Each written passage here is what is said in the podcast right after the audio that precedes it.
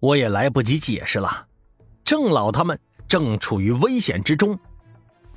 于是我面向东方，跪下来磕了三个响头，然后嘴里头念叨：“二叔，二叔啊，你快点出现吧。”然后我就紧张的盯着四周。足足半分钟之后，仍然没看到二叔的身影。我傻眼了，心想：这老头子不会是在这忽悠我呢吧？十三，你没事吧？你二叔都死了有一段时间了。扎小玲一脸好奇呀，用手摸了下我的额头，确定我是没发烧。我急得像是热锅上的蚂蚁，不知道哪个环节出错了呀？二叔咋不来呢？名字、磕头、向东方，这三样我都做。我靠！哦，对呀，我猛地一拍脑门我这他娘的！二叔谁知道是啥呀？得念到二叔的名字呀。对，再来一遍。我赶忙跪下，又继续磕头，然后念道：“孟大山，孟大山，孟大山，快出来吧！”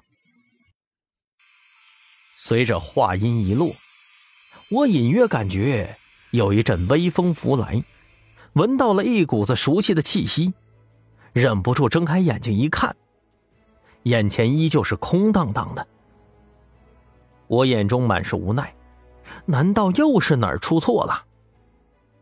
但这时候，我发现扎小玲和张所长，他们俩都带着震惊和恐慌，尤其是扎小玲，我看到他牙床子直打颤呢，眼睛直勾勾的盯着我身后。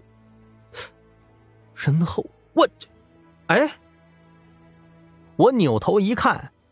发现二叔出现了，他是一副懒洋洋的样子，神态平和，身上穿着死去时候的衣服，双脚离地。见着他，我这个激动啊，一把扑了上去，结果来了个狗啃屎，从二叔阴魂体内直接穿过去了，趴在地上了。我去，你这个鳖孙子，老子咋有你这么一个笨的侄子呢？二叔一脸不耐烦，我捂着脑门，满是委屈。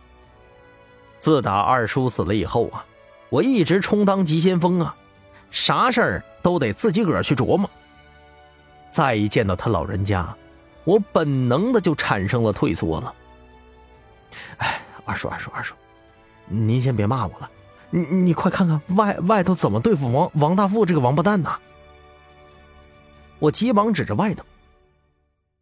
二叔飘过去一看，发现王大富正在残杀千门八将呢，这才开始变得正经起来。哎呦，这家伙还真邪门了，手段比以前厉害多了呀！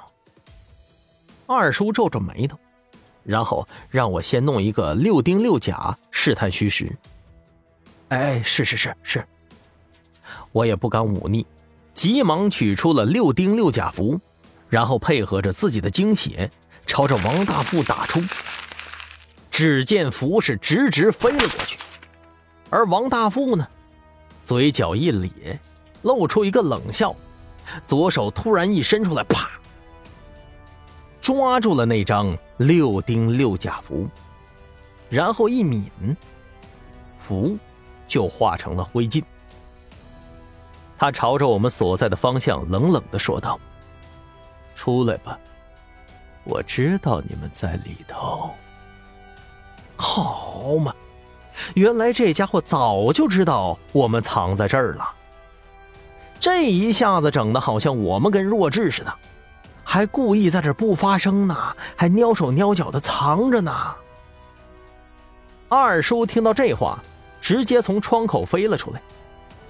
我原本还想跟着他出去呢，但是张所长一把把我拉住了。咦，傻小子，二楼啊！